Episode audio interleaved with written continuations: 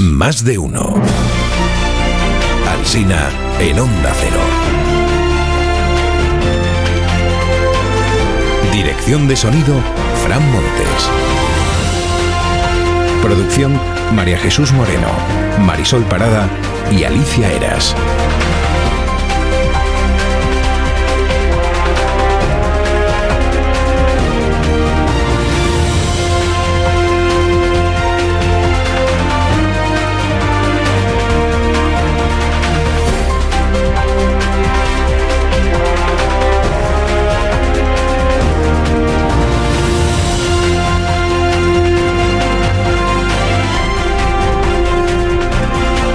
Aquí estamos desde las 6 y estaremos hasta las 12 y 20 en cadena, luego en emisión local, en más de uno, en Onda Cero, pues contándoles pues, las cosas que suceden. Se ha jubilado Rupert Murdoch. Our boss, Rupert Murdoch, is transitioning from chair of our parent company, Fox Corporation. Nuestro jefe, Rupert Murdoch, el boss, decían en, en la Fox. Se ha jubilado Murdoch y los diarios de aquí de España recuperan para contarlo una palabra comodín que es la palabra magnate. Magnate.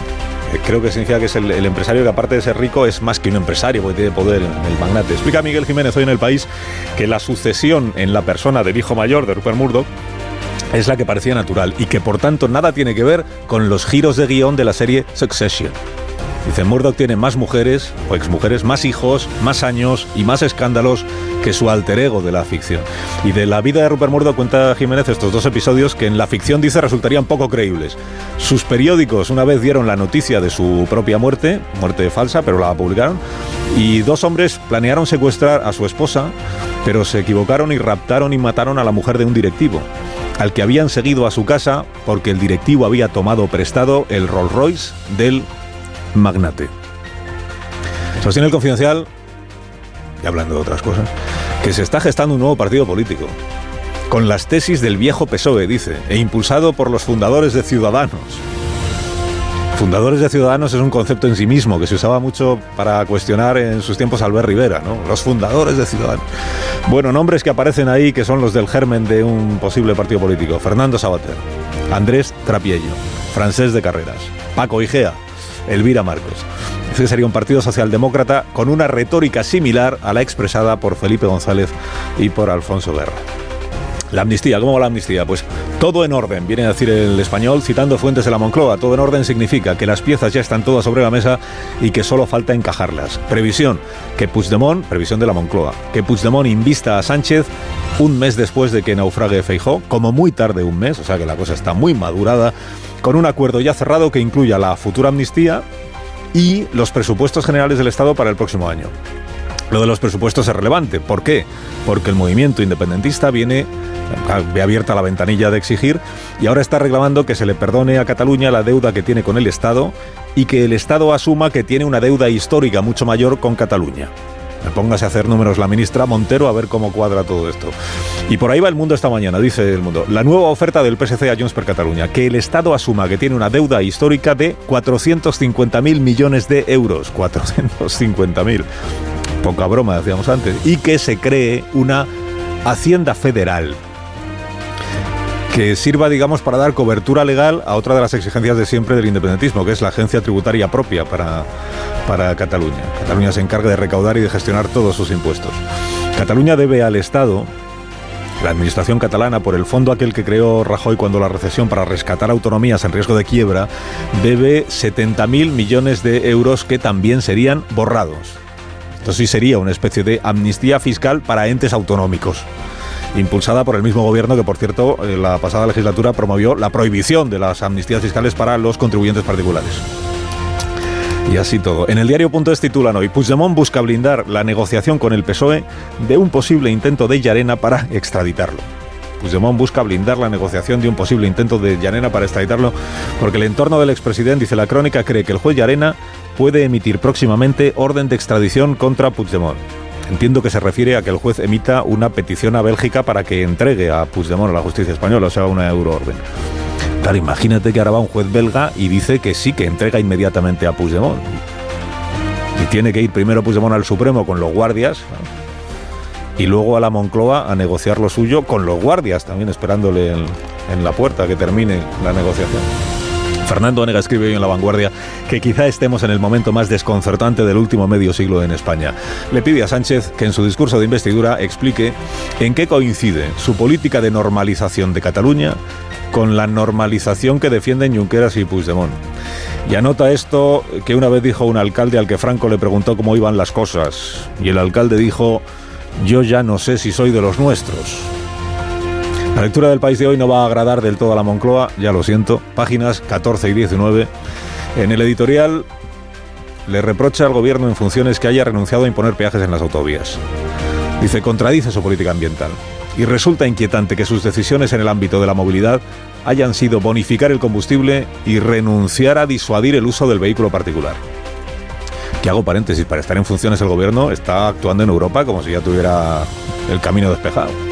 La razón, por cierto, dice sobre esto de los peajes en su editorial, que hombre, si el gobierno comunica ahora que ha conseguido retirar de los compromisos que tenía con Europa lo de los peajes, entonces es que no era un bulo malintencionado de las derechas lo del compromiso de los peajes, en contra de lo que dijo el propio gobierno durante la campaña electoral.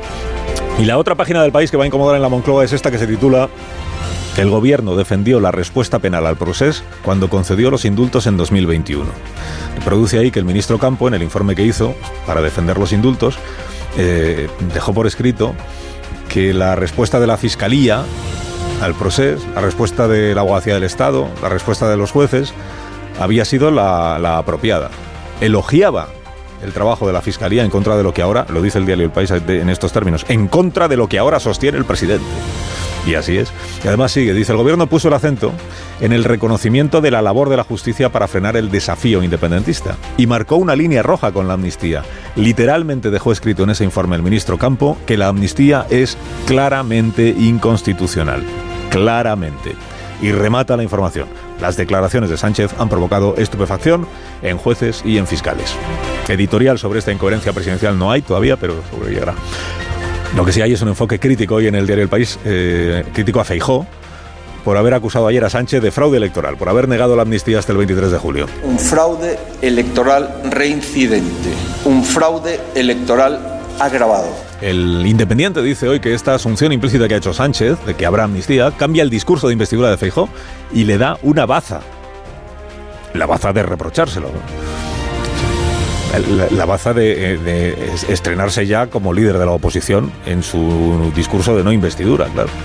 Bueno, la idea del BP es que estén presentes en el Congreso el próximo martes todos los presidentes autonómicos del Partido Popular para expresar así, pues, o exhibir más que expresar, exhibir poder territorial. Dice, no tendremos el gobierno central, pero tenemos esto otro. Rafa La Torre le preguntó anoche a Juanma Moreno por sus planes para el futuro, sus planes políticos. Ahí, Rafa, enredando. Mi futuro está en Andalucía, mi sueño es Andalucía y mi presente y mi final está en Andalucía. No por nada, pero esto es lo mismo que decía Feijo cuando era presidente de la Junta y le preguntaban por sus planes de futuro en Madrid. Bueno, en el confidencial dice Juanma Moreno, o sueña más que dice, sueña Juanma Moreno que los diputados del PSOE deben rebelarse por sus principios en el Congreso. Rebelión, ha dicho rebelión, golpista. Golpista. Y hablando de soñar y termino en La Razón, leo, y esto le va a interesar mucho a David Jiménez Torres, que una plataforma audiovisual cuyo logotipo es una manzana, estrena una serie sobre insomnes, sobre el amor entre insomnes. Insomne él e insomne ella, que conversan por videoconferencia. Dice La Razón el espectador, tardará pocos minutos en sentirse a gusto.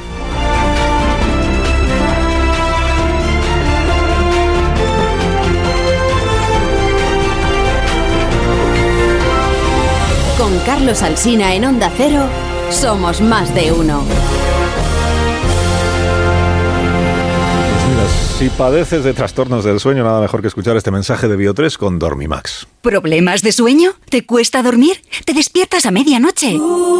Dormimax, la solución eficaz y segura para un sueño reparador. Dormimax, comprimido bicapa. Capa 1, con melatonina y triptófano, efecto inmediato para conciliar el sueño. Y capa 2, con valeriana, melisa y amapola, acción prolongada para evitar despertares nocturnos. Dormimax contribuye a disminuir el tiempo necesario para conciliar el sueño. Dormimax, de Laboratorios Bio3. 50 años de experiencia en tu farmacia.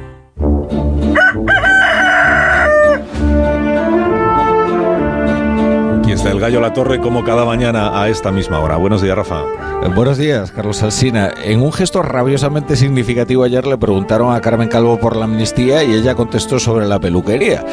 Hombre, sobre la amnistía algo había dicho ya en el pasado, ¿eh? pero si las declaraciones de guerra en Antena 3 acerca de Yolanda Díaz se califican por sí solas, convendría entonces que respondieran si son ciertas las críticas que le hace a Pedro Sánchez, que Guerra le dice cosas mucho más graves que que se pasa el tiempo en la peluquería, no con los aspavientos violentos con los que Valdoví se dirige a una diputada en el Parlamento Valenciano, sino con la misma sorna de siempre. Cuando le preguntaron, Miquel Iceta no se refugió en la peluquería y sí encaró el gran asunto. Dijo de las palabras de González y Guerra le parecían antiguas, que es una forma poco sutil de decir que quienes las profieren son viejos. Eh, si alguien puede sugerir algo así, sin duda es Miquel Iceta, eh, que siempre fue la vanguardia del PSOE. Él fue quien introdujo la plurinacionalidad de España en el debate cuando nadie creía en ella. Él fue quien prescribió el indulto cuando Junqueras ni siquiera se había sentado en el banquillo. Él, él se adelantó siempre tanto a lo que iba a venir en política territorial que había quien le decía que vive en el futuro, lo cual no deja de ser preocupante, ¿eh? porque también vaticinó que un referéndum caería como fruta madura cuando la independencia tuviera el suficiente apoyo en Cataluña. Concluye, La Torre, concluye. Pues concluyo que creo que nadie en el PSOE le ha feado a Puigdemont que dijera que cuando hablan González y Guerra sube el precio de la calviva. Eh, que, hombre, no es pasarse demasiado tiempo en la peluquería, pero también parece bastante grave lo que sugiere. Que tengas un día estupendo, La Torre, cuídate. Buen viaje de regreso al, al- al centro. Al, al- Muchas gracias. Centro geográfico. Bueno, adiós. Bueno, bueno, adiós. Es que hoy amanezco en Málaga, igual el oyente lo sabe, pero Ah, ¿cómo no vas a ver si los oyentes de este programa escuchan todos la brújula? eso espero. Adiós, Rafa. Gracias por Hasta madrugar. luego, hasta luego. Ah, es mi trabajo. Sí, es tu trabajo. Aquí En tertulia esta mañana de viernes está Antonio Caño. Buenos días, Antonio. Muy buenos días. Buenos días, Pilar Gómez. Buenos días. Buenos días, David Jiménez Torres. Buenos días. ¿Qué tal? Muy buenos días. Buenos días. ¿Has visto ya la serie esta de la plataforma, la serie de, de los dos insomnes que eh, entablan una relación eh, amorosa? No la he visto, A distancia. pero no la he visto, pero se nota que es ficción porque en mi experiencia y además esto lo vamos lo, lo comprobé con bastantes casos cuando cuando escribí el, el libro sobre el insomnio. Eh, el amor se suele dar entre insomne y no insomne. Es más, todas las personas que, que conozco que tienen problemas severos de sueño, su pareja no solo duerme bien, sino que en algunas ocasiones duerme insultantemente bien. Y, y de ahí desarrollé una teoría de que en realidad la selección natural parece ha, ha desarrollado alguna especie de feromona que todavía no conocemos, mediante la cual los insomnes nos repelemos los unos a los otros. Que si nos vemos en un bar o en una fiesta, nos conocemos, eh, pues nos, nos resultamos extremadamente repulsivos los unos para los otros, porque la idea de que dos insomnes eh, compartan sus noches de insomnio, creo que a la mayoría de insomnes, en vez de tranquilizarnos, nos resulta eh, muy angustioso. Eh, así que, vamos, tengo curiosidad por, por ver esta serie, pero al mismo tiempo creo que no, no conocen muy bien cómo, cómo funcionamos los que, los que realmente tenemos esta situación. Eh, O sea que os reconocéis entre vosotros, pero para, para evitaros. Ex- exactamente. Clara- es, como, es como un Tinder en el que siempre estás diciendo que no. ¿no? Eh, Bueno, Amón Rubén, buenos días también, que no te había saludado, perdón. Gracias, Carlos, Discúlpame. que- oportunidad. No, encantado de estar en tu programa. pasó. ¿Queréis decir algo de Rupert Murdoch, que ha eh, dejado el... Bueno, se ha jubilado de aquella manera, porque, porque ha dicho es que abandona... Rupert Murdoch tiene 92 años, ¿no? 92 años. Bueno, ya está en edad de es una jubilarse. buena ¿sabes? edad de jubilarse, sí. ¿Sabes? Se va a presentar como candidato a lo mejor en Estados Unidos. ¿Tú crees? No sé, digo, a lo mejor era para eso. Está en edad. Está en edad, por eso. no, demasiado joven. Le falta todavía un par de... Le Sí, falta bueno, experiencia vital. Se está retirando para eso. Le falta experiencia vital. Bueno, Rupert Murdoch, el de verdad, sí, no, la serie está inspirada, la serie que esta que habéis visto todos y o- no, yo no la he Yo me he visto. bajado. Yo me Ah, bajé el, ¿Te el bajaste? Tercer, el tercer capítulo, ni siquiera la primera Ah, temporada. Yo he visto el primero nada más. Yo creo que probablemente es la figura, eh, el empresario de medios de comunicación que más ha influido en la política mundial, en la historia, ¿no? Creo que eso es. en- y en los países mm, determinantes, los países fundamentales, eh, en Estados Unidos, en Inglaterra, en el Reino Unido. eh, y En Australia. En Australia, eh, me parece una una figura extremadamente relevante que, que exige un, en fin, un análisis muy, muy cuidadoso por, por lo que digo, por la influencia política enorme, de- de- decisiva que ha tenido. De hecho, su cadena emblemática, digo, la Fox, tuvo un papel determinante en... La victoria en- Es que fue el que inventó, en la Fox inventó el periodismo ideológico, digamos, la tertulia ideológica, eh, que después ha tenido tanto éxito en, en otros en otros países. Y eso fue un Y el invento. info, ¿cómo le llaman? El info, el la show le llaman. Sí, pero además sin distinción ideológica, ¿verdad? Quiero decir que el, el enfoque de Fox era trumpista y... Y luego salieron otras de- de izquierdas, digamos, sí, sí. eh, eh, MSNBC. copiando la, la misma fórmula, ¿no? Exactamente, Eh, el Copiando info, la el misma info fórmula, show. sí. y recurriendo además a, a- a- a las mujeres con su poder escénico, eh, eh, empezando por la idea de enseñar los, no ya el, el pectoral, sino los muslos, ¿no? Esta, una de las Sí, piernas. sí. Está bien el pecho, pero a ver un poco más de muslo, ¿no? En realidad esa fórmula acabó con el periodismo tradicional. Eh, tras el éxito de la Fox, la CNN cambió su fórmula, que era fórmula de noticias, de información, y se trasladó al, peri- al periodismo, digamos, periodismo entre comillas, de tertulia, De autor. tertulia p- política, de tertulia de autor, y todo el periodismo... Y de trepidancia, cambió, si se me permite el palabra, que es Sí. esta idea de que al espectador todo el tiempo hay que convencerle de, de que no se puede perder ni un minuto porque todo el tiempo está viendo últimas horas, eh, mo- mo- momentos, acontecimientos, hitos, cuando en realidad lo que está ocurriendo es mm, casi siempre la, Lo mismo. Lo que ya había ocurrido, que había pasado. Sí, pero esto de que parezca que que parezca que todo el tiempo hay una última hora, que Y- todo el tiempo, para que usted no se pueda despegar del... Esto Y- también lo inventó la Fox y ahora pues es el pan nuestro de Sí, sí. cada día. Sí, sí. Y, no y además el, eh, el, decir que, que no te quieres re- no quieres como tu no, no es informar tu pretensión de, de todo no es eh, ir a todo un público sino ir a un público sesgado y que ese público sea militante y que realmente crea todo lo que tú le estás enseñando y eso viva totalmente enganchado Bueno, eh, antes de que hable... varios intentos. Sí, perdón, dale. eh, ah, perdón. Dime, dime. No, que ha habido varios intentos también de, de replicar el modelo de Fox, ¿no? Yo no sé cuántos, cuántos intentos llevamos de intentar crear la Fox News eh, española, ¿no? Eh, y en distintos países también se ha intentado replicarse eh, ese modelo y, y y todos han, han fracasado, ¿no? Es interesante esto que comentamos, que es un modelo, es un estándar que además ha influido en otros, en otros, eh, en otros programas, en otro, el formato se ha exportado, pero la idea de crear la Fox española constantemente se ha, se ha estrellado, ¿no? Y, y es esta curiosa mezcla de modelo exportable e influyente que a la vez eh, fracasa en su intento de, exportación. Con la ampliación además del horario, ¿eh? porque eh, la Fox apuntó siempre el horario matinal, que era una franja bastante descubierta, y luego con el hecho de que el mundo anglosajón no deja de dormir, porque eh, siempre está despierto o por la franja horaria de Estados Unidos o la de Australia, en realidad es una cadena en continuo estado de emisión, ¿no? sin, sin momentos de decaimiento. ¿no? Eh, el dominio del inglés ¿no? como, como Claro. imperio periodístico, ¿no? eso es una de las armas que mejor utilizó Murdoch. Bueno, me dais un minuto y enseguida os pregunto por las cosas que están pasando en, en el ámbito político. ¿eh? Estamos en vísperas de lo del PP del... ¿Es el domingo o el sábado? El Sí. domingo, ¿no? El domingo, el mitin, el acto, el, la No sabemos concentración, lo la que es tampoco. protesta, la manifestación, o como no. Lo que acabe siendo el, el señor Núñez Feijóo que tiene el- su debate de no investidura la próxima semana y la decisión de la Dirección Nacional del Partido Socialista de ir al descrédito, de, o a- o a deteriorar el crédito que todavía puedan tener Felipe González y Alfonso Guerra, ¿no? no a ver, tampoco se quejen mucho Alfonso Guerra y Felipe González porque a ellos ni los van a expulsar, a diferencia de Redondo Terreros, ni les han llamado abiertamente golpistas. Lo que han dicho es que no tienen seguidores y que no les hacen caso y tal, pero vamos, abiertamente. Un minuto y ahora mismo hablamos de eso y de otras cuestiones. Cinco minutos para que sean las nueve de la mañana, una hora menos en las Islas Canarias. Bueno, yo vengo dando por hecho que a Felipe y a Alfonso Guerra no los van a expulsar del Partido Socialista, pero igual alguno de vosotros tiene la sospecha de que podemos acabar, como ya es un poco complicado decir esto nunca lo veremos, porque mm, ya Sí, vamos ¿no? viendo luego todo lo que creíamos que nunca veríamos, pero hombre, que a Felipe y Alfonso Guerra les abran un expediente para promover su expulsión por deslealtad del, del Partido Socialista, esto sí es impensable, ¿no?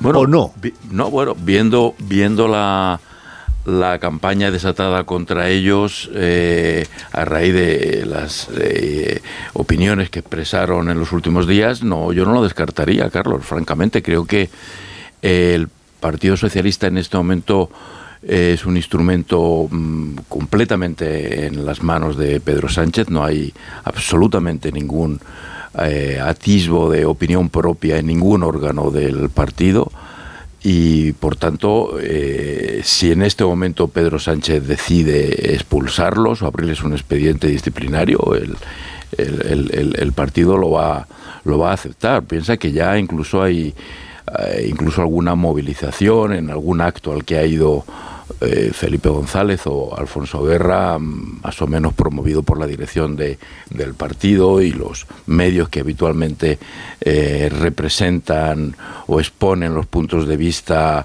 del, del gobierno eh, han incluido mm, reportajes, informaciones muy críticas hacia Felipe González y Alfonso Guerra. Quiero decirse, el, el, el caldo de cultivos está se está creando. Eh, evidentemente es un paso es un paso muy es un paso difícil pero pero bueno otras cosas más más difíciles hemos visto yo honradamente no descarto ni que los expulsen ni siquiera descarto que en un momento determinado Felipe González o Alfonso Guerra digan mira este partido ya no es el partido socialista y, y se y den un paso al lado, ¿no? Es que, es que eh, el desencuentro es completo. Eh, o sea, representan em, visiones completamente distintas de la democracia, no ya del socialismo, de la democracia española. Pero la, clave yo creo que, está también en esa última parte. Si son ellos, porque, hombre, sería una torpeza por parte de Sánchez ahora em, em, expulsarles.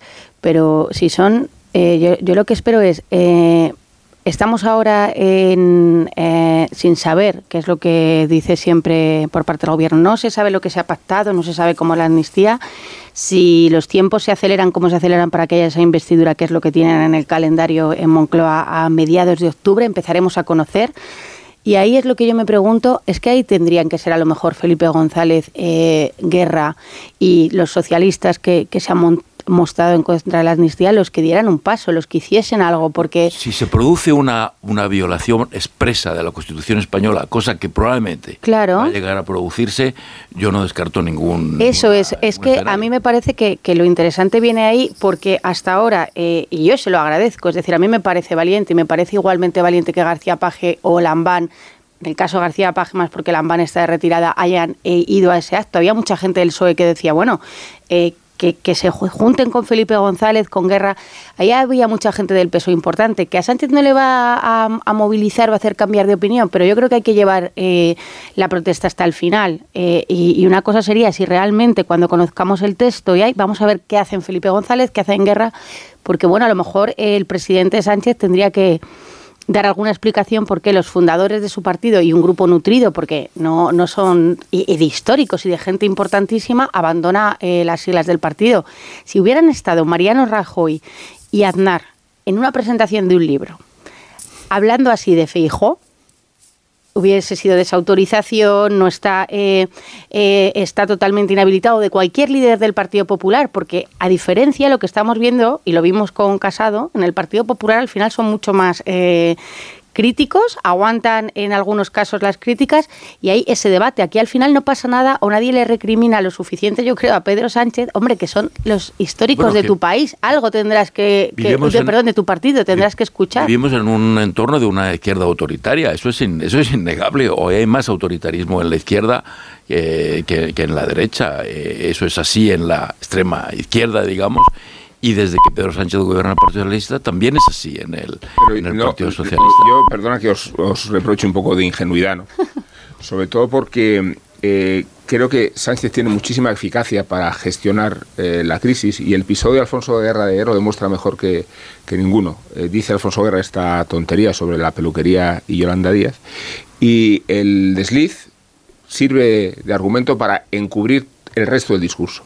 Bueno, controla los medios. Y considerar que lo que está en juego no es la amnistía porque ha pasado segundo plano, sino la falta de credibilidad de la vieja guardia y de los dinosaurios con sus comportamientos machistas. Entonces, eh, el debate nunca está donde tiene que estar porque Sánchez es enormemente hábil en sustraerlo, ¿no? O sea, Más que hábil es poderoso, Bueno, Rubén. no, vale, Hábil, vale. eh, Ah, eh, pues la habilidad. la Pues habilidad si con tienes la conduce- Panzer no. Divisiones, no, no es que seas muy hábil. Claro. Es que no, pero, tienes- pero es no, que tienes no- la no negaremos a Sánchez la habilidad No. para gestionar sus recursos. Bueno, sí, y, y- claro. y recursos, y recursos Bueno, los el tiene. recurso del mazo. demás la eh. torpeza. Sí, pero, Eso del mazo, pero, bueno. eh, no, no, pero el planteamiento de, de ayer es eh, esto significa el viejo orden machista, el antiguo régimen, o sea, como si, bueno, pero es que es un Sí, discurso sí, claro. que consolida la mayoría con la que Sánchez va a llegar a los 179 diputados. Bueno, antes de que Raúl- que- antes de que David Jiménez Torres eh, participe también de esta parte del programa, mm, tengo que saludar a Raúl del Pozo, porque yo además estoy deseando hacerlo, porque es viernes y porque los viernes aquí celebramos el vino. Raúl del Pozo, buenos días. Buenos días, comandante. Eh, Hablando de la gente joven, que es la que tiene ahora que llevar la voz cantante. Muy Eh, bien. eh, cuando tú quieras, que empiece Viva el Vino. Empezamos.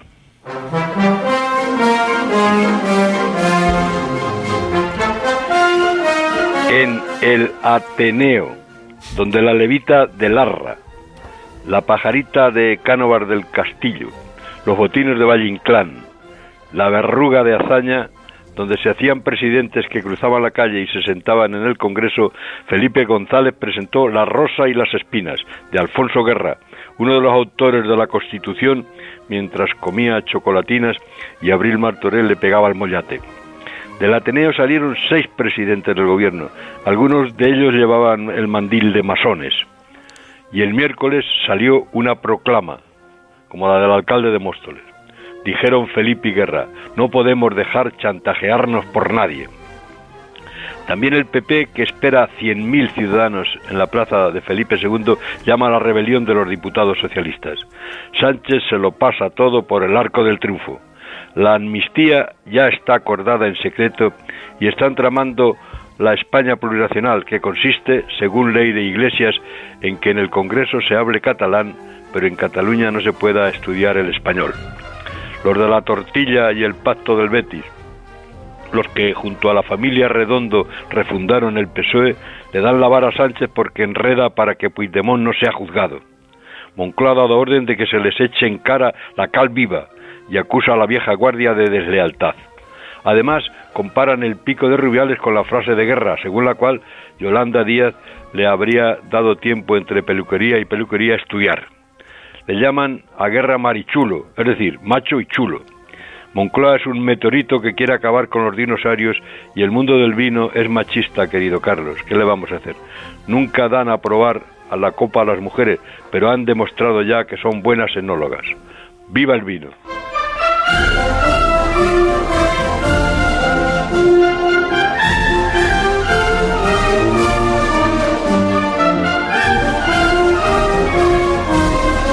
Que tengas un fin de semana magnífico, Raúl del Pozo, y hasta el viernes que viene. Igual te lo deseo. Adiós, vas a colgar ahora, ¿no? ¿Cómo, cómo cuelgo? Pues cuelga con, con vehemencia. Con ese- No, pero es que se jode el... que se- no pasa nada, los oyentes te envían otro teléfono. Vale, vale. Será por eso. Uy, pues lo ha roto, sí. sí, sí, sí. Sí, lo ha roto, perdonadme. 609-83-1034, asunto teléfono de repuesto para Raúl del Pozo. Si usted tiene un teléfono fijo en casa que, del que pueda deshacerse, eh, no lo necesite, pues nos lo, hace, nos lo hace llegar. Nos envía primero una nota de voz ofreciéndolo, nos cuenta un poco cómo es, si es de los de ruedas, eh, eh, y así podemos eh, volver a hablar con Raúl el viernes que viene. 609, eh, etcétera.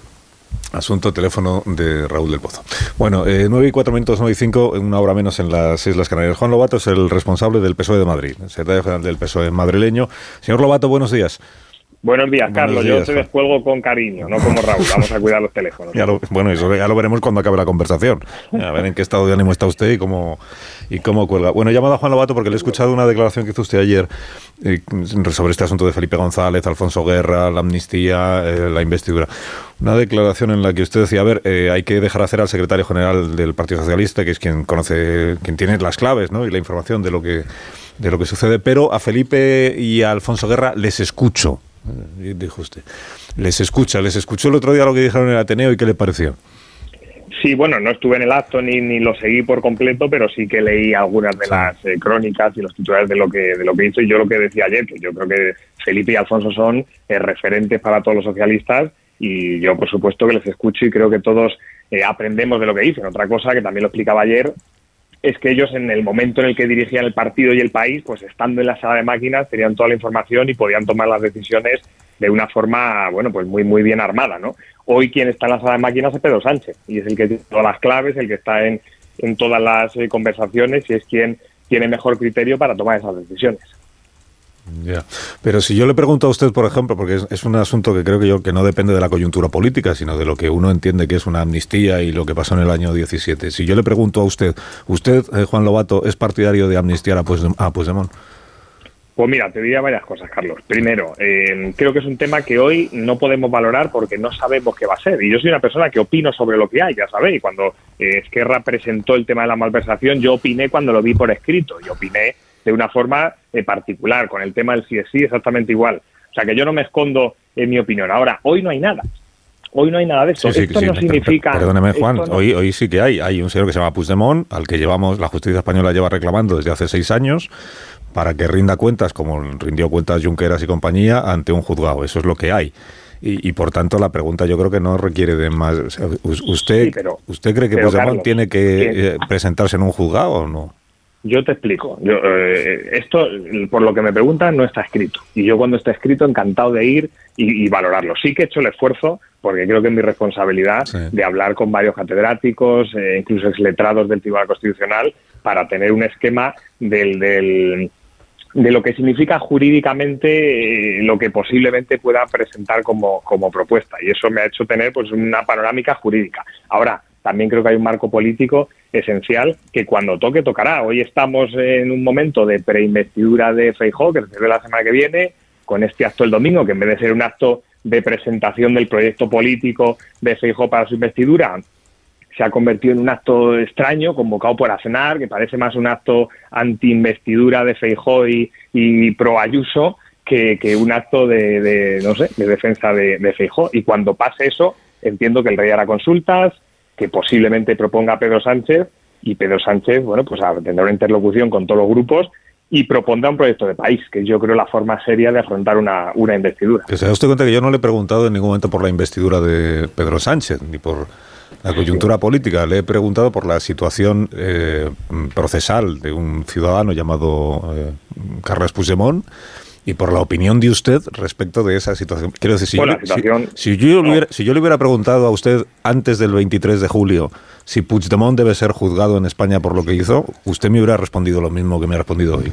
No, te digo lo mismo el 23 de julio que hoy. Yo creo que la situación en la que está procesalmente es que, por supuesto, que tiene que presentarse ante la justicia y, tramitarse todos los procedimientos que estén en marcha. Y eso es la situación que hoy hay jurídicamente frente a a Puigdemont y yo creo que eso tiene que continuar con total normalidad, sin perjuicio que en el futuro eh, pueda haber otra una situación distinta. Hoy es esta y yo creo que, que, lo lógico es que los pasos de la justicia sean eh, coherentes con lo que ha habido hasta ahora. Pero ¿qué, qué, qué cambio hay o qué, o qué cambio debería producirse para que ese procedimiento judicial que a día de hoy usted cree que debe seguir adelante tal como está planteado ¿Qué, tendría que cambiar para que eso dejara de ser así?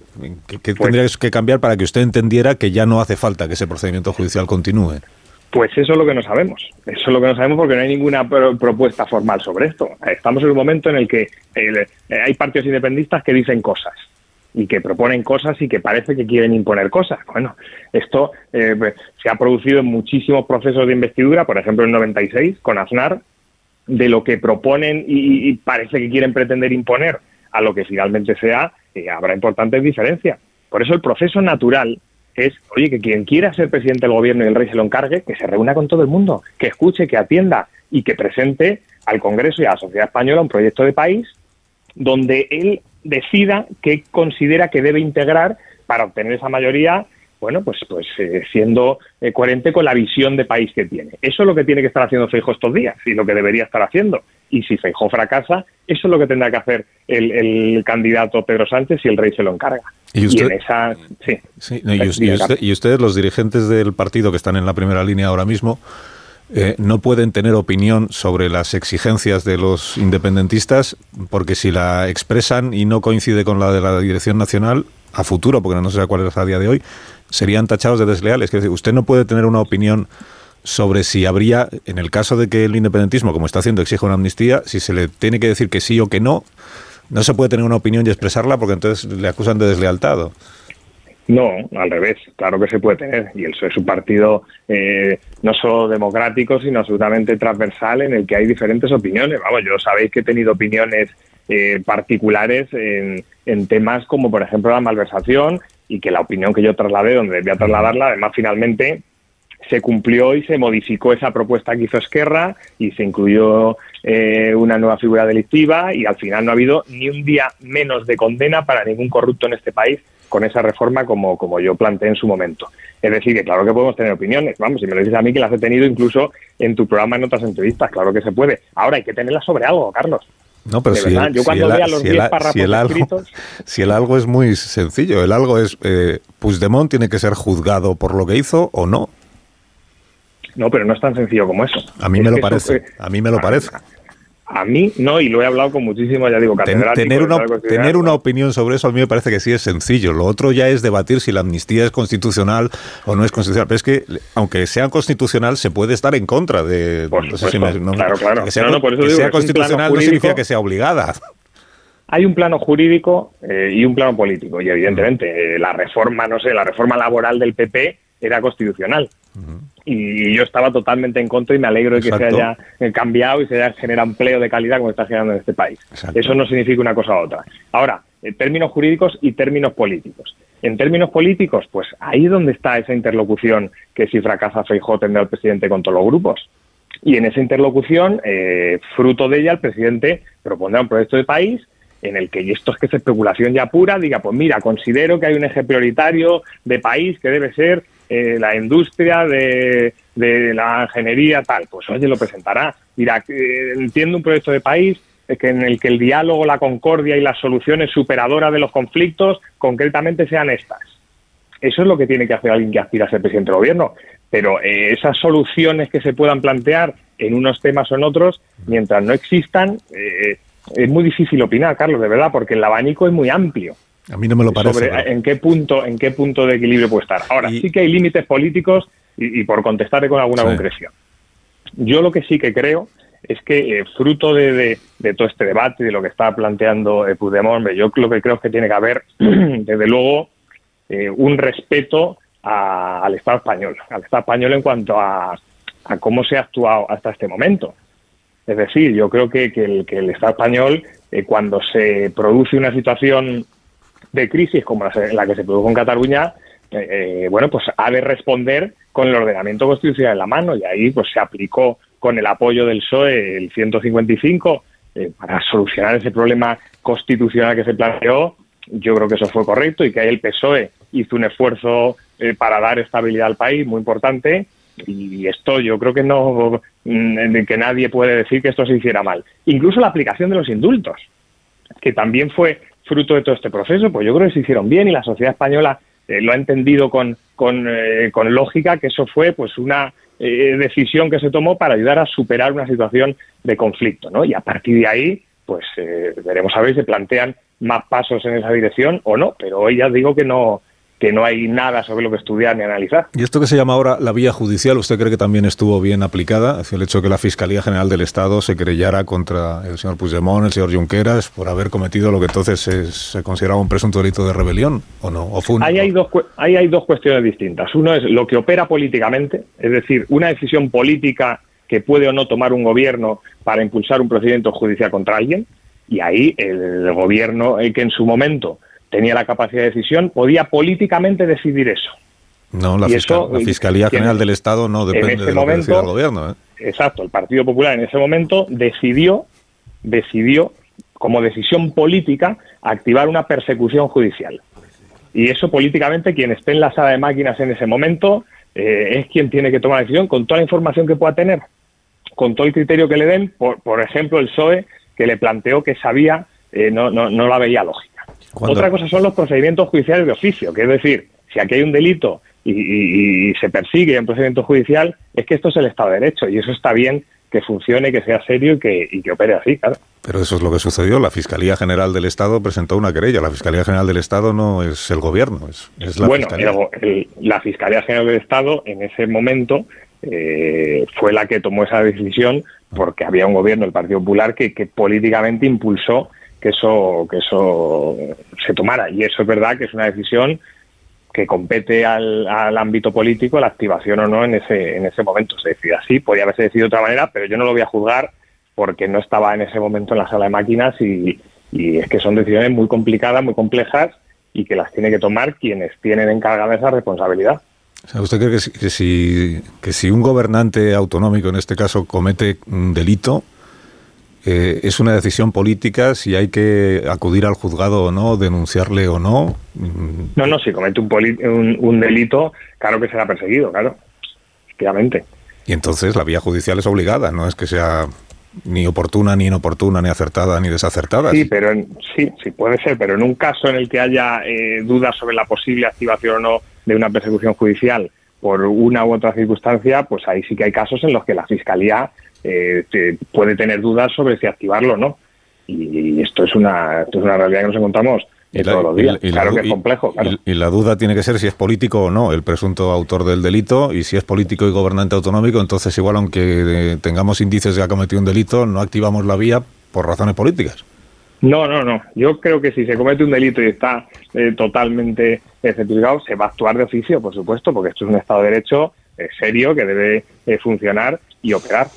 Otra cosa es muchas veces la Fiscalía, ya sabéis que hay, que hay muchos casos en los que son situaciones eh, complejas, límites y que una vez, bueno, pues en, se entiende que podía haber actuado la Fiscalía y otra no. Nosotros nos ha pasado eh, recientemente, por ejemplo, eh, que, la Fiscalía se ha posicionado en contra de decisiones nuestras. Pues recuerdo ahora mismo en el Tribunal Constitucional hace 15 días con, con la posible revisión de los votos nulos, pues eso ahí la Fiscalía decidió eso en contra de nuestros criterios, no hay ningún problema. Pero, pero es, es que hay muchas veces que son decisiones eh, complejas y que están eh, al límite. Para eso hay luego un procedimiento judicial.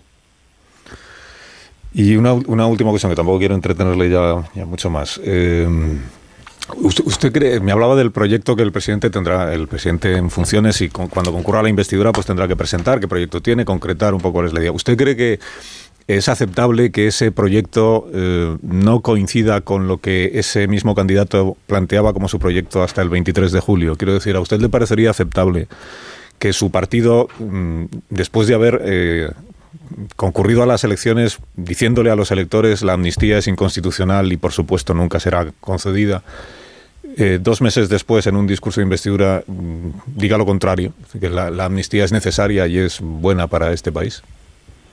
Pues mira, te contesto con mi experiencia, Carlos.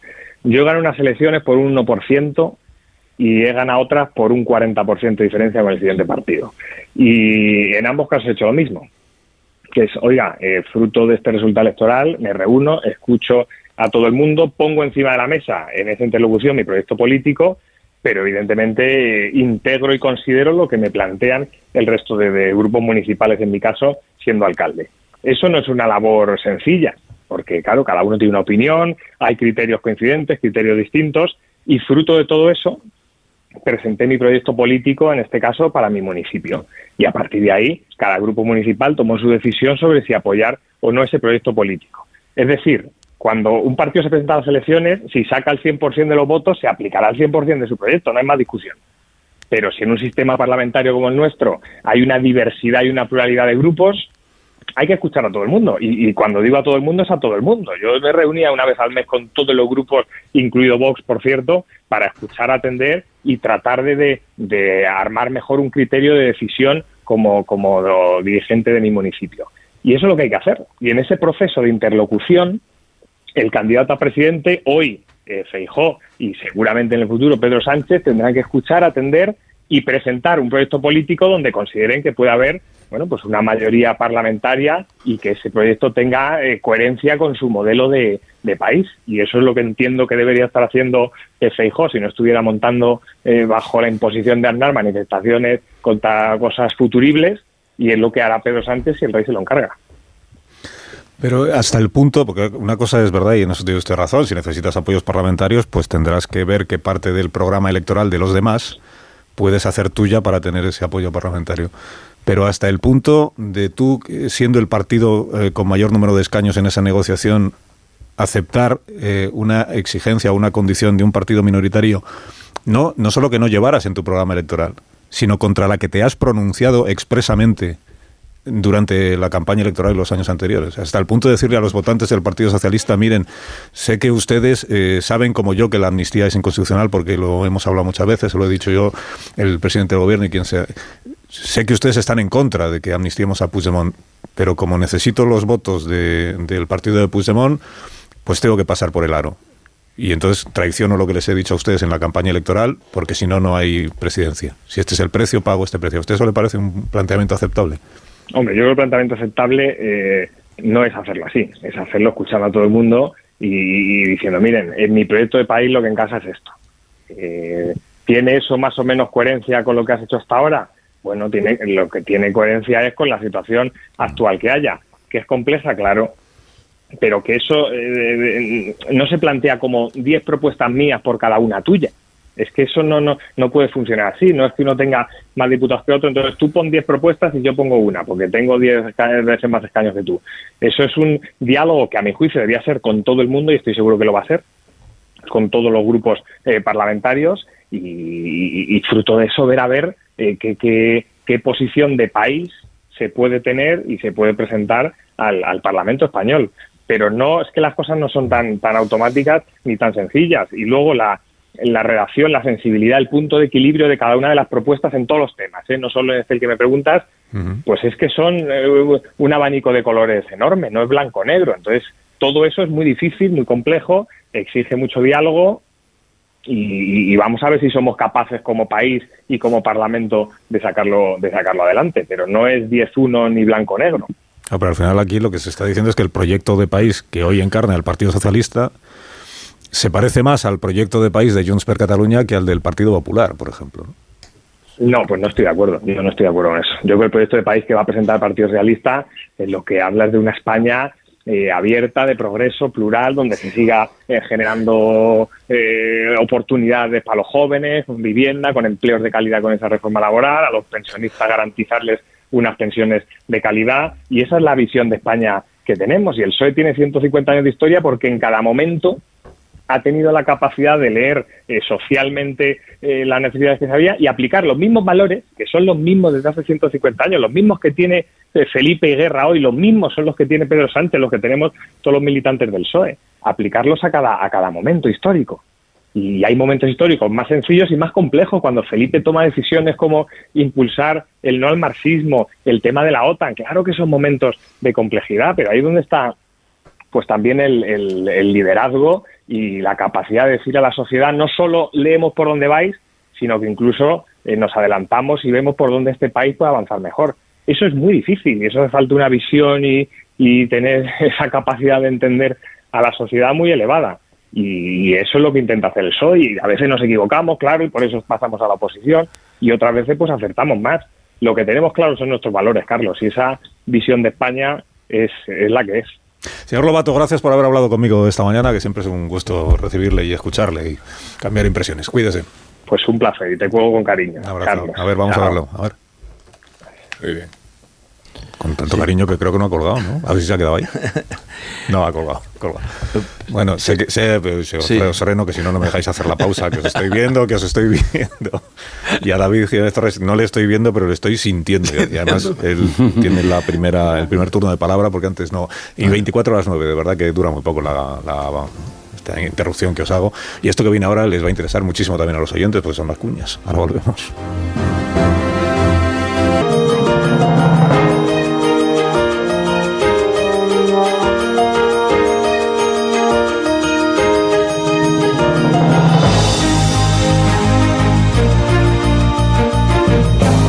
Nueve y media, una hora menos en Canarias. Estamos en tertulia con Antonio Caño, David Jiménez Torres, Pilar Gómez y Rubén Amón.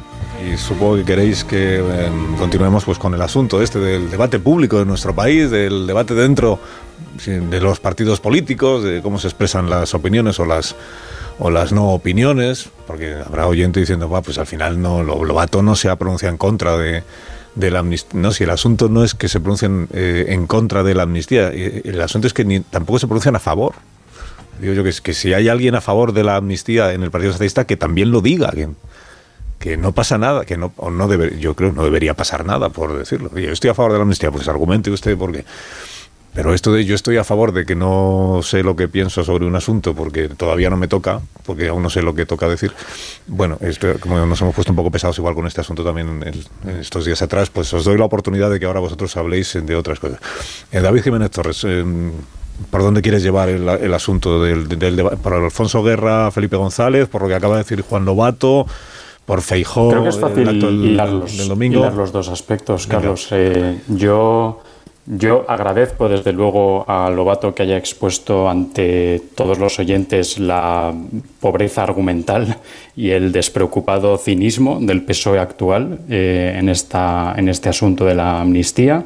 Creo que nos muestra que las críticas de, Felipe González y Alfonso Guerra son, son justificadas. Eh, si no lo pensábamos antes de esta entrevista que acabamos de escuchar, eh, pues desde luego lo, creo que todos lo pensamos ahora. Lo que sí que me, eh, digamos, criticaría o, resistiría es pensar que las posturas de ahora de Felipe y de Guerra em, corrijan la opinión que yo tenía del viejo PSOE. Es decir, que, que, las figuras del viejo PSOE están criticando acertadamente al nuevo PSOE eh, a mí me parece que habla bien de cómo son estas figuras o qué piensan estas figuras ahora. No corrige la opinión francamente mejorable que yo tenía de, lo que fue su, ejecutoria política. ¿no? Y, sobre todo porque yo creo que el PSOE de Pedro Sánchez eh, no es una, corrección absoluta de lo que era el, PSOE de Felipe y Guerra, sino que creo que bebe de varias cuestiones, de varios factores, de varias dinámicas que impulsó el, viejo PSOE. Y estoy pensando fundamentalmente en dos, en el, patriotismo de partido, Recordemos que es, que es Guerra el que dice lo de el que se mueve, el que se mueva no sale en la, en la foto, mm. eh, y también la demonización de la derecha. ¿no? Yo creo que la, la campaña electoral del PSOE eh, de estas últimas elecciones generales, si recuerda a una campaña electoral del Partido Socialista del pasado, no es a las campañas electorales de, Zapatero, sino a la campaña eh, a la que recuerda es a la del Doberman del, del, 96, y esa es una campaña que hace el viejo PSOE, una campaña basada exclusivamente en la identificación leal con el concepto de izquierda y la demonización de la derecha. Yo creo que el, viejo PSOE fomentó eso y creo que Sánchez se aprovecha de ello. Y por eso también me sorprende eh, un poco eh, hasta qué punto el Partido Popular ahora mismo está reivindicando la, figura de, Felipe y la figura del, viejo y, en general el pasado del viejo felipismo, porque me parece un flaco favor a su propia tradición. ¿no? A veces parece que el Partido Popular escucha más a Felipe que, a Aznar, cuando, cuando el, Partido Popular, como se forja realmente y como acaba convirtiéndose en un partido que acaba llegando al gobierno, es contra el felipismo. Y, me, sorprende mucho que el Partido Popular esté, entiendo que por un cálculo de intentar captar eh, votantes socialistas desencantados, un cálculo que creo que el 23 de julio se mostró equivocado, o que al menos no es lo suficiente como para llegar a Moncloa, que por ese cálculo parece que está incluso eh, relegando aspectos muy importantes de su propia tradición y de su propia trayectoria política. ¿no? Pero David, dices que, de, que se demostró erróneo el planteamiento de atraer votantes socialistas en el proceso electoral del 23J. No, lo que se demostró erróneo fue el abrazo orgánico con Vox como argumento disuasorio para que esos votantes pudieran acercarse a la orilla del PP. Yo creo que ese es el error histórico de Núñez Feijóo y del Partido Popular. La facilidad y la naturalidad con que se evidenció enseguida que se le ponía en bandeja a Sánchez el argumento de la derecha y de la extrema derecha. Si el Feijóo hubiera jugado mucho mejor, o con un poco más de inteligencia y clarividencia el peso social de que disponía, trascendiendo las fronteras de su partido, y con votantes del espectro socialdemócrata y centrista muy dispuesto a seguirlo o a secundarlo, eh, no estaríamos en el escenario en que nos encontramos. Eh, es que los datos lo demuestran. por seguir con lo que estaba hablando David y, Rubén, que en fin discrepo con la valoración que hace David de, de, la historia del Partido Socialista, pero creo que tampoco es cuestión ahora o de la gestión del gobierno del Partido Socialista, pero tampoco es cuestión de polemizar ahora al respecto. Bastante tenemos con, con lo que tenemos, pero hay un par de episodios en la historia del Partido Socialista que mencionan mucho los socialistas actuales y hoy ponen como ejemplo mm, para justificar la conducta de Pedro Sánchez. Uno es el de la abolición del término marxista en, los, en la definición del Partido Socialista, que es algo que Felipe González discutió en un congreso del partido y, forzó a aprobar en un congreso del partido, no, no en otras vías ni, en, ni, ni, por fuera de las estructuras del partido. Y el otro, el más importante, que ya he oído varias veces como comparación, es el del cambio de opinión respecto a la OTAN, que al principio Felipe González estaba en contra de entrar en la OTAN y después eh, cambió de opinión y estaba a favor. Felipe González explicó ese cambio de opinión, reconoció el cambio de opinión y sometió la decisión a referéndum no dentro del partido, sino en toda España. Eh, en fin, por tanto, creo que no sirven, y esto es, ahora ya te dejo la palabra, Pilar, creo que no sirven como en absoluto ejemplo. Yo creo que prácticamente nada de la conducta del anterior Partido Socialista, que era un partido comprometido con la gobernabilidad de España, comprometido con la constitucionalidad de España y que hizo sacrificios enormes en, su, en, su, en su ideología, como el principal que fue la aceptación de la monarquía eh, constitucional, la monarquía parlamentaria como forma de gobierno de, España eh, y creo que eso es lo que define esencialmente el comportamiento del Partido Socialista en las últimas décadas. No, pero eh, fíjate que por, en la parte de, de, si vale o no la coartada de que también Felipe González había cambiado de opinión, bueno, yo creo que históricamente nadie ha cambiado de opinión tantas veces, pero aún así la, la clave es que no se hace desde una convicción o que se hace pensando, bueno, es que quizá me he equivocado y, a lo mejor para el país o para el interés general es mejor la otra decisión vamos a lo de la OTAN o, he visto, no. Esto se hace y además están las evidencias porque se necesitan siete votos para una investidura, porque es que tanto las lenguas en el Congreso como la amnistía, el propio Partido Socialista utilizando eh, la mesa del Congreso con Marisel Batet al frente, que... Eh, ahora em, se, ha ido y, a mí me parece llamativo, tumbó esas dos iniciativas que hoy nos dicen eh, que, cuando se aprueban las lenguas en el Congreso, lo que nos dicen es que ahora ya es más plurinacional, es que ahora ya se ve la diversidad. Bueno, pues eh, si era por la diversidad, ¿por qué no se hizo la legislatura pasada? ¿Por qué se tumbó? porque no era por la diversidad, son por los siete votos. Entonces, este es el cambio. Entonces, no me vale ninguna. Eh, no, esto se hace por algo. La amnistía, recordabais Campos, el ministro de Justicia, eh, lo recordaba el país y decía: bueno, pues Campos, el ministro de Justicia, ahora está en el Tribunal Constitucional. Cuando le llegue la amnistía, espero que mantenga el mismo redactado que cuando eh, lo dejó claro en los indultos. Entonces, no nos sirve nada porque esto se hace por unos votos, no se hace nada más que por el interés de una persona que es Pedro Sánchez y de los que le acompañen y esperen ser ministros. Y luego con lo del Partido Popular, es que ciertamente eh, el Partido Popular tiene los datos, es decir, de ese millón o más de un millón que iban a trasvasar eh, de votante que había votado al Partido Socialista, se ha visto que se ha quedado en 300.000. Y se ha visto por qué. Hombre, las encuestas fallaron muchísimo, pero se ha visto porque eh, hubo muchísimas mujeres, y eso también se ve cuando empiezas a ver las tripas del resultado electoral y de los trasvases, que se sintieron amenazadas con los pactos con Vox. Es que hay que recordar que la presidenta de la Asamblea de Valencia se quedó sentada en una protesta contra la violencia de género en un minuto de silencio. Entonces, estos señores, el Partido Popular no midió, es que estos señores, hay gente que dice, hombre, pues, y en el caso de las mujeres especialmente, si lo que voy a hacer es dar pasos para atrás, pues sí, sí que caló.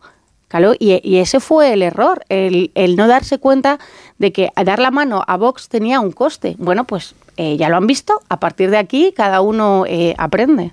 Y, me gustaría resaltar, eh, Carlos, si es posible, lo que ha representado la entrevista a Lobato, a quien tengo por una persona eh, honesta y correcta y, eh, por el que siento incluso aprecio, el, el, la, el, la la evidencia, cómo ha dejado en evidencia la falta, de libertad de expresión dentro del Partido Socialista en este momento, la incapacidad para pronunciarse sobre ningún asunto crucial para el futuro eh, de este país, eh, el desconocimiento, por otra parte, de cuestiones bastante básicas como el funcionamiento de la, de la, de la, de la Fiscalía, el desconocimiento de la propia, del propio comportamiento de, su partido, que, respaldó esa actuación con énfasis esa actuación de la, de la Fiscalía. Recordemos que, en ese momento Pedro Sánchez no solamente creía que había delitos, sino que había un, delito de rebelión. Fue el Tribunal Supremo el que, el, que lo corrigió a la baja y que dijo, bueno, bueno, no, no vaya usted tan lejos que esto solamente es un delito de sedición. Pero Pedro Sánchez quería que fueran juzgados por un delito de rebelión. En fin, y que dirigentes socialistas modernos, jóvenes, no sean capaces de debatir en público Mm. ante los ciudadanos, ante sus votantes, sobre los asuntos que, que, que, sus ciudadanos les preocupa en este momento, da la talla de lo que hoy representa el Partido Socialista y en lo que ha quedado, a lo que ha quedado convertido este partido. Por eso cuando ayer decía Santos Tardán esto de la deslealtad de Felipe González y de Alfonso Guerra, y decía, desleales son los que no aceptan las mayorías o la decisión de las mayorías en el partido, Claro, él mismo luego explicaba que se refiere a que en el año 2016 Pedro Sánchez fue elegido secretario general del Partido Socialista. Pero es que digo yo que una cosa no tiene que ver con la otra.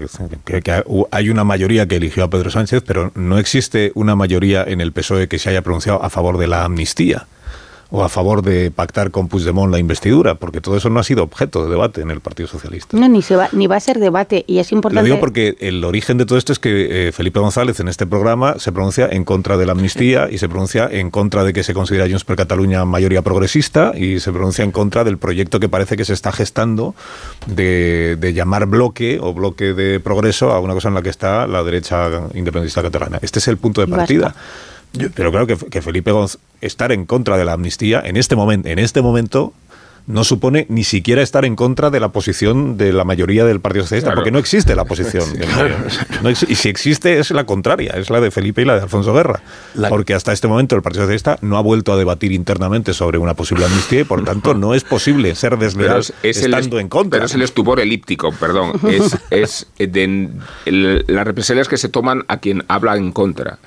Eh, y las pistas que nos dan los artífices de la amnistía hemos escuchado a Junqueras con una claridad rotunda y no hemos escuchado desmentir el criterio de Junqueras. O sea, todo lo que no se dice para rectificar la idea comprueba que la idea está en vigor sin necesidad siquiera de pronunciarla. Claro, cuando se pronuncie, el masaje habrá llegado ya a extremos tolerables, ¿no? Y nos parecerá eh, la amnistía mucho más digerible de lo que realmente es en esta idea de la exploración del dolor. De eso se trata, claro, ese es, ese es el objetivo. Pero, pero también por eso hablan Felipe González y, y, Guerra, porque ellos sí se sienten comprometidos con la militancia socialista, con la historia del partido y, y sobre todo con los ciudadanos y con la democracia española. Es que, eh, eh, eh, pero ¿cómo se puede pedir silencio? ¿Cómo se le puede obligar al silencio a personas que han representado, que han representado tanto en la historia de nuestro país? Estés a favor o en contra de ellos. Es que ellos tienen un compromiso con la democracia que ayudaron a traer. Y es de lo que se trata, ¿eh? Porque de lo que estamos hablando es si protegemos o no protegemos la Constitución española. Y si Felipe González y Alfonso Guerra deciden hablar, es porque quieren, salen en defensa de su partido, de la historia de su partido, de la tradición institucional de su partido y de la democracia española. Ambas cosas que ven en peligro. Y es que eh, diría sobre todo esto, es verdad que no vamos ahora a intentar eh, analizar todo lo que fue el, el, el, PSOE de los años 80 y 90, pero yo creo que cuando intentamos entender el sanchismo, intentamos explicar el sanchismo, tenemos que explicar por qué Sánchez gana las elecciones en 2019, es decir, antes de que se produzcan los pactos con Vox, que antes comentaba Rubén como factor eh, diferencial, eh, bueno, Sánchez ya, ya gana unas elecciones cuando ya estaba en una política de acercamiento a los independentistas, mucho antes de que el Partido Popular hubiera naturalizado los, los acuerdos con Vox, y también por qué no se hunde en estas, en estas últimas elecciones, ¿no? Porque hay muchos votantes clásicos del Partido eh, Socialista que han seguido votando a Pedro Sánchez durante estos años, a pesar de todas las cosas que todos estamos de acuerdo en que nos parecen denunciables y eh, criticables. Y por eso a mí me parece más útil intentar enfocar este debate a, partir de las continuidades que puede haber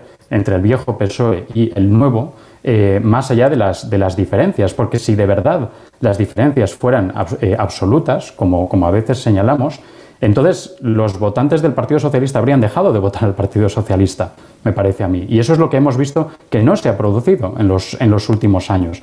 Entonces, también creo que las últimas elecciones generales creo que nos, obligan a corregir algunas de las cosas que hemos entendido de lo que suponía el sanchismo con respecto a la historia del, del socialismo. Y esto es, desde luego, sin restarle ningún ápice de valor a las críticas que están haciendo Felipe y Guerra ahora, ni, ni mucho menos al, al enorme valor que, que, para mí, creo que para todos eh, nosotros, tiene una figura como la de Nicolás eh, Redondo ¿no? y otros socialistas históricos que se han pronunciado contra la, las medidas de la amnistía. Pero Pero hay que explicar por qué, pese a esas críticas, hay votantes del Partido Socialista que han seguido votando al, al Partido Socialista. Acuérdate que cuando eh, Sánchez mm, gana las elecciones en el año 19, Sánchez llega al gobierno en junio del año 18 por la moción de censura, que le apoyan los, los independentistas. Eh, en paréntesis, un mes antes estaba Ábalos explicando que el PSOE no presentaba una moción de censura antes de la sentencia de la Gürtel. No presentaba una moción de censura porque para ganarla necesitaría los votos de los independentistas y el PSOE no podía pasar por ahí, un mes antes. Pero bueno, llega la moción de censura, Sánchez llega al gobierno. En el año 19 hay elecciones porque Sánchez disuelve las Cortes al no sacar adelante sus presupuestos generales para el año siguiente. ¿Por qué no salen adelante los presupuestos? Porque hay un desencuentro entre el gobierno y Esquerra, el gobierno en solitario del PSOE y Esquerra Republicana de Cataluña. Hay un desencuentro porque se difunde lo del mediador. Estaban negociando cómo hacerlo de la mesa de diálogo y el hecho de que trascendiera ¿Os acordáis de Carmen Calvo explicando Sí. que era un mediador y que no lo era? Que una de las exigencias o una de las condiciones del gobierno, eh, que entonces todavía era de coalición en Cataluña, para esa mesa de diálogo era lo del mediador, eso genera tal escándalo y tal controversia política que Esquerra al final no apoya los presupuestos y entonces se disuelven las Cortes. Ahí es cuando Sánchez gana por primera vez las elecciones. Luego gana la repetición de ese mismo año, del 19, gana las elecciones en un contexto en el que se ha producido ya la sentencia del Tribunal Supremo, Sánchez ha prometido el cumplimiento íntegro de la sentencia del Tribunal Supremo, se ha incendiado Cataluña, como se decía entonces, porque los, Ujú. los en Tsunami Democrático y no sé qué, que queman contenedores, movilizan, ¿eh? está Joaquín Torra de presidente, Sánchez hace una campaña durísima, así lo entiende Esquerra, durísima contra el independentismo, es cuando el CNI está espiando a Per Aragones, por cierto, con Pegasus, Sánchez hace una campaña durísima contra Torra, contra el independentismo, es cuando dice en, una- en un debate electoral lo de traeré a Puigdemont para que sea juzgado y entregado, Sí, sí, y es cuando de- dice Torra es el Le Pen español, es cuando dice todo aquello y gana las elecciones.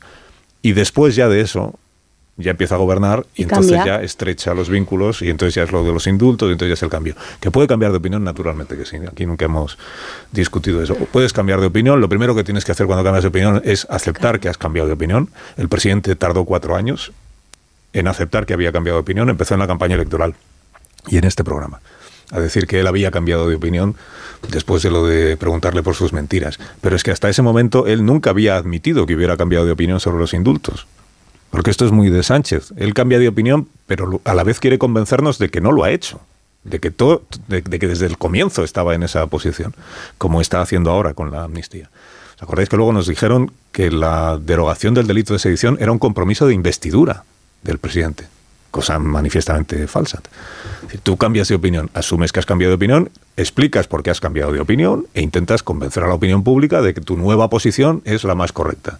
Bueno, todo eso está eh, en manos del presidente por si quiere hacerlo, por si quiere hacerlo. Incluso está en sus manos adquirir un compromiso con la sociedad española y decir, me va a investir Puigdemont porque yo le voy a eh, abrir el camino a una amnistía, pero yo me comprometo con los ciudadanos una vez que ya sea presidente y ya tenga la función, la competencia de convocar una consulta nacional, pues me, pu- como Felipe con la OTAN. Me puedo comprometer a que yo, ya cuando sea presidente, porque ahora no puede, porque está en funciones, convoco una consulta a los españoles sobre la amnistía.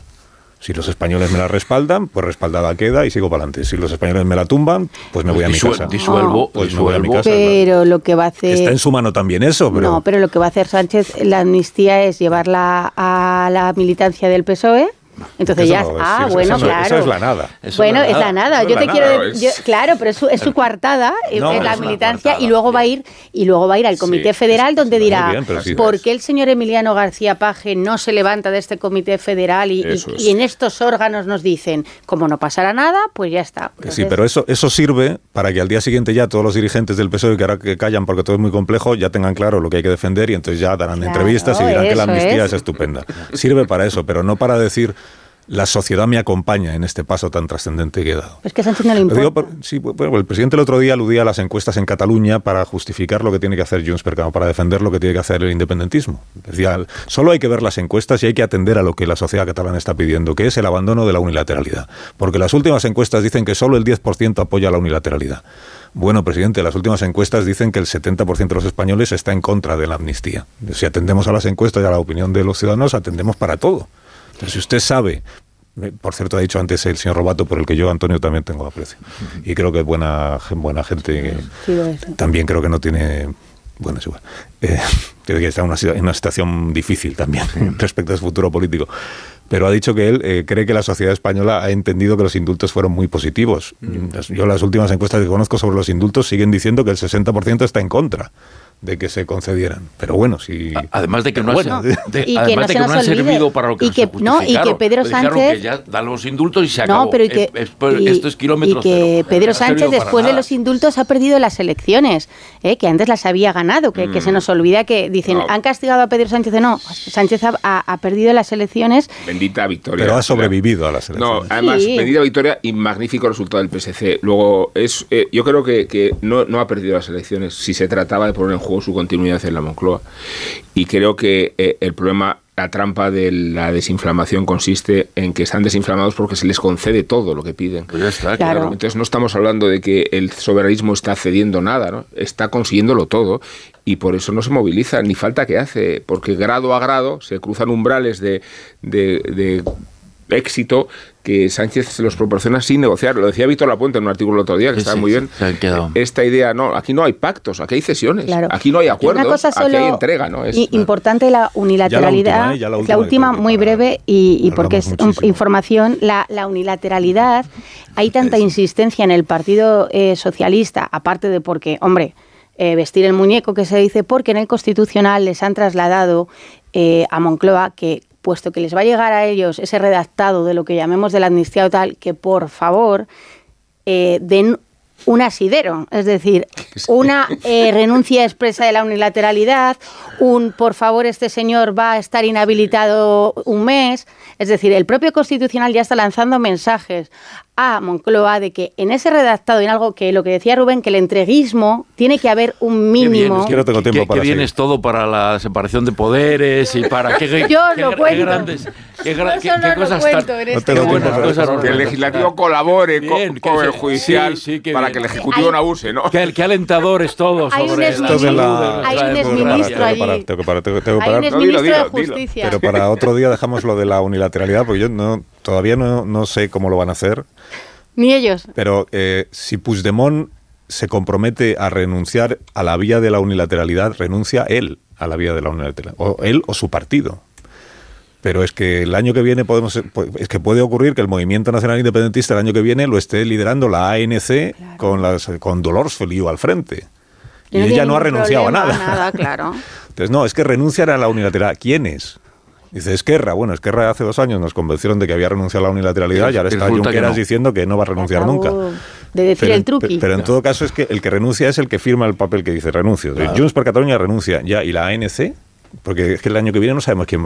El movimiento independentista es muy. Eh, Moncloa Fue necesita en un su, día, papel. en su día fue en su día fue la ANC la vanguardia de ese movimiento ¿no? Claro, ¿por qué claro. no va a volver a serlo? Claro. Eh, ahora sí, una pausa. Y ya. Más de uno en Onda Cero.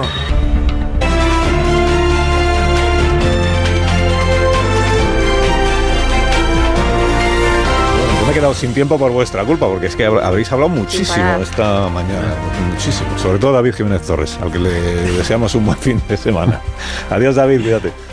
Adiós, adiós. Adiós, Antonio Caño. Adiós, Hasta, hasta la próxima próxima. semana. Adiós, Pilar Adiós. Gómez. Ya la próxima semana, el lunes, ya tendremos ocasión de comentar aquí en la tertulia lo de Feijó y. Sí. sea, pues, estaremos después de lo del el acto del domingo, que vamos a ver en qué queda, y en vísperas de la, de la no investidura.